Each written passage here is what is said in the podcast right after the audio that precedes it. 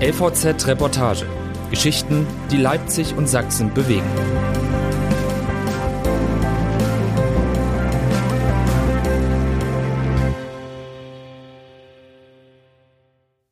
Wer anderen eine Grube gräbt. Weil sich wertvolle Braunkohle darunter befand, musste Erhard Bachmann seine Heimat verlassen. Drei Jahre später stieg er in seinen Bagger und schaufelte sein eigenes Dorf weg.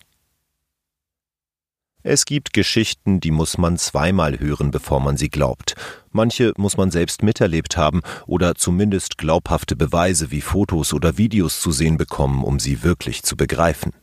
Und dann gibt es die Geschichte von Erhard Bachmann.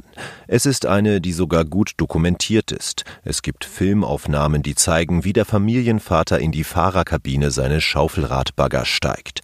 Er hat den Auftrag bekommen, seine Heimatstadt Magdeborn wegzubaggern. Heute befindet sich dort, wo er damals schaufelte, ein See. Man kann es also anschauen, das ja, aber was bedeutet es wirklich, die eigene Heimat aus der Landschaft zu tilgen? Bachmann lebt heute in Borna südlich von Leipzig. Um hier einen ehemaligen Bergmann zu finden, muss man nur die Straßenschilder lesen. Knappenweg, Steigerweg, an der Halde. Viele von denen, die hier wohnen, haben einmal im Tagebau gearbeitet und in einem Dorf gelebt, das vom Tagebau verschluckt wurde. Viele siedelten hierher um. Heute würdigen die Straßennamen ihre Biografien. In der Bergmannstraße öffnet ein kleiner Mann im kurzärmligen Hemd die Tür. Kommen Sie nur, sagt Erhard Bachmann, 82 Jahre alt. In der Wohnung im Erdgeschoss des Neubaus, den Bachmann mit seiner Frau Yvonne bewohnt, erinnert nichts an Kohle. Das Treppenhaus ist schmal, der Boden mit Flauschteppich ausgelegt. Bachmann zeigt aus dem Fenster. Da ist Dreiskau-Muckern, sagt er. Natürlich ist er nicht wirklich Dreiskau-Muckern, sondern der Dreiskauer Ring, in den der Ort umgesiedelt wurde. Aber Dreiskau-Muckern wurde nie weggebaggert. Die Wende kam dazwischen. Der mitteldeutsche Bergbau wurde nach mehr als 300 Jahren fast völlig stillgelegt und das evakuierte Dorf ließ man einfach mitten in der Landschaft stehen. Manche sagen, dass man den Verlust der Heimat eher verkraften kann, wenn es sie wirklich nicht mehr gibt, wenn sie dem Erdboden gleichgemacht wurde. Noch dazu für eine gute Sache, denn als solche galt die Kohle damals. Wir hatten noch keine Alternative zur Kohle, sagt Bachmann. Wenn die DDR in etwas Weltspitze war, dann in Sachen Kohle. Das braune Gold war der Treibstoff der DDR-Industrie. Im Jahr 1985 stammte ein Drittel der weltweiten Braunkohle von hier. Aber in den 70er Jahren sah es so aus, als wäre bald Schluss damit, denn aus Russland floss inzwischen genug Erdöl, um die DDR zu versorgen. In den Leipziger Tagebauen wurde nun nachlässiger gearbeitet. Bestimmte Reparaturen ließ man einfach weg, und in Markkleeberg, wo eigentlich weitergebaggert werden sollte, brach man die Gleise ab. In der DDR bahnte sich eine ökologische Wende an. Bis sich auf einmal der Westen für das russische Öl interessierte und dafür gutes Geld bot, harte Währungen, die die DDR nicht hatte. Plötzlich hieß es, da kommt nichts mehr, sagt Bachmann. Der große Bruder drehte den Hahn zu. Die DDR-Führung nahm erneut die Gegend südlich von Leipzig ins Visier, und Bachmann ahnte, was als nächstes kommen würde. Bachmanns Heimat, der Leipziger Südraum, ist heute eine idyllische Landschaft. Ein See liegt hier neben dem anderen. Nagelneue geteerte Radwege, Wanderwege führen am Wasser entlang. Und dazwischen tun sich kleine, funktionierende Orte auf, in denen die Gaststätten oft noch bis spät geöffnet haben. Man kann hier wunderbar Urlaub machen. Irgendwo hier hat der Münchner Fußballer Thomas Müller ein Haus. Aber die Idylle hat eine dunkle Vergangenheit, ganz buchstäblich, denn überall, wo heute ein See ist, war früher eine dunkle Kohlegrube, und manche staunen heute noch, wie schnell das alles ging. Wir sind jetzt in Magdeborn drin, sagt der Mann im Bagger. Wir stehen kurz vor der Gaststätte Schützenhof. Die Aufnahme wackelt. Es ist 1977. Magdeborn wird angebaggert. Erhard Bachmann trägt damals kein kurzärmliches Hemd, sondern einen Blaumann aus festem Stoff, dazu ein gelber Helm. Bachmann drückt seine Schaufel tief in die Landschaft. Hier der Bäcker, dort der Fleischer, da der Friseur. Die Häuser in Magdeborn sind längst abgerissen, aber Bachmann weiß genau, wo er ist. Die Gaststätte, der Friedhof. Und war da nicht der Garten seiner Schwiegereltern? Etwa der Apfelbaum, unter dem er sich in seine Yvonne verliebte? Für seinen Film Erinnerungen an eine Landschaft für Manuela drehte der kürzlich verstorbene Regisseur Kurt Tetzlaff drei Jahre lang in Magdeborn. Er fing Momente ein, in denen die Menschen verstehen, dass sie weg müssen, dass ihr Ort verschwinden soll, Momente, in denen sie verzweifeln, in denen sie begreifen und solche, in denen sie sich auf das, was kommt, freuen können. Erhard und Yvonne Bachmann zogen aus der Arbeiterwohnung in Magdeborn in eine moderne Platte in Borna.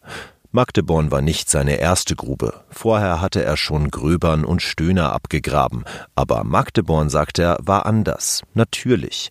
Manche, erzählt Bachmann, nannten ihn den Totengräber von Magdeborn. Manchmal, sagt Bachmann, fährt er raus nach Störmtal zu einem Gasthof, dessen Wirt er gut kennt. Dann trinkt er ein Bier und schaut auf den See, den er einmal ausgehoben hat, und er zeichnet mit seinem Blick die künstlichen Schrägen nach, die Landschaft, die er einmal zerfurcht hat. Ich sehe noch genau, wo ich eine Schiefebene gemacht habe, sagt er. Bachmann machte seinen Job gut. Im Tagebau Espenhain war er der beste Fahrer. Die DDR überschüttete ihn mit Orden und sie schickten ihn nach Griechenland, Mazedonien und das damalige Jugoslawien, um dort Baggerfahrer auszubilden. In Saloniki badete er abends im Ägäischen Meer, aß Oliven und Schafskäse und trank Raki, während seine Frau in Borna versuchte, in der neuen Platte heimisch zu werden. Als die Mauer fiel, war Bachmann erst 50, aber er baggerte noch weiter. Genau wie ein Atomkraftwerk noch jahrelang heruntergekühlt werden muss, bevor es stillliegen kann, wird man auch einen Tagebau nicht einfach so verlassen. Der Bagger muss umgesetzt werden, was Jahre dauert, und man muss sich überlegen, was einmal aus dem riesigen Loch in der Landschaft wird. Dass aus dem Leipziger Süden ein Seenparadies wurde, ist auch Bernd Stefan Thiens zu verdanken. Der Ingenieur hatte anfangs auch in Espenhain gearbeitet als Technologe, der den Boden untersucht. Nach der Stilllegung der Tagebaue leitete er die Planung der Nachfolgelandschaften.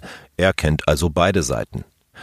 In einem Büro an der Leipziger Messe malt Thiens Striche in die Luft, um zu verdeutlichen, wie viel Kohle aus dem Boden südlich von Leipzig geholt wurde. Ein Würfel mit einem Kilometer Kantenlänge und den 3,5 Mal, sagt er. 3,5 Milliarden Tonnen Kohle. Am Ende hat man lauter Löcher. Dass aus ihnen einmal Badeseen werden sollten, das, sagt Thiens, war eigentlich nur Eingeweihten klar. Thiens zeigt auf eine Karte. In ganz Mitteldeutschland wurden 147 Orte für die Kohle abgebaggert. Aber es hätte noch schlimmer, viel schlimmer kommen können. In der Nazizeit sollte das Kohlefeld bis an den Schleusiger Weg, an die Pferderennbahn führen. Wir hätten heute keinen Wildpark mehr, sagt Thiens. Manche munkeln sogar von Plänen, einen noch viel größeren Teil Leipzigs wegzunehmen, um an Kohle zu gelangen. Beweisen lässt sich das nicht. Auch Thiens glaubt nicht daran. Mit dem Ende der Braunkohle um die Wendejahre kam die ökologische Wende dann doch noch. Deutschland verringerte seinen CO2-Ausstoß so stark wie seitdem nie mehr. Das ist den Leuten zu verdanken, die damals arbeitslos wurden, sagt Thiens. 300.000 waren es. Deutschland wurde grüner. Auch das gehöre zur Geschichte der Leipziger Seen. Aber was machte man mit den leeren Gruben? Man hätte wohl eine Art Zaun drumherum bauen können, sagt Thiens. Aber irgendwann wäre die angegrabene Landschaft wohl in sich zusammengesackt. Oder auch nicht. Bergbau, sagt Thiens, sei eine Wundertüte. Bereits in den 60er Jahren gab es erste Planungen für ein Seenland südlich von Leipzig. Der viele Sand, Ton und Kies hielt Grundwasser im Boden bereit. Dazu würde sich die Weiße Elster einfach umleiten lassen, um die Tagebaue volllaufen zu lassen. Wir haben hier günstige Voraussetzungen, sagt Thiens. Nur sei es bei einem Tagebau nicht so, dass man den Hahn aufdrehe und irgendwann wieder zu. Der Südraum Leipzigs ist eine komplexe Gegend, die ständig überwacht und kontrolliert werden muss, sagt Thiens. Vor einigen Jahren zeigte sich warum. Geologen hatten Risse in der Böschung zwischen Störmtaler und Markleberger See entdeckt. Wegen des Höhenunterschieds der beiden Seen drohte ein Dammbruch und eine Welle, die wohl den gesamten Leipziger Süden überschwemmt hätte. Noch hält die Böschung, befanden die Geologen.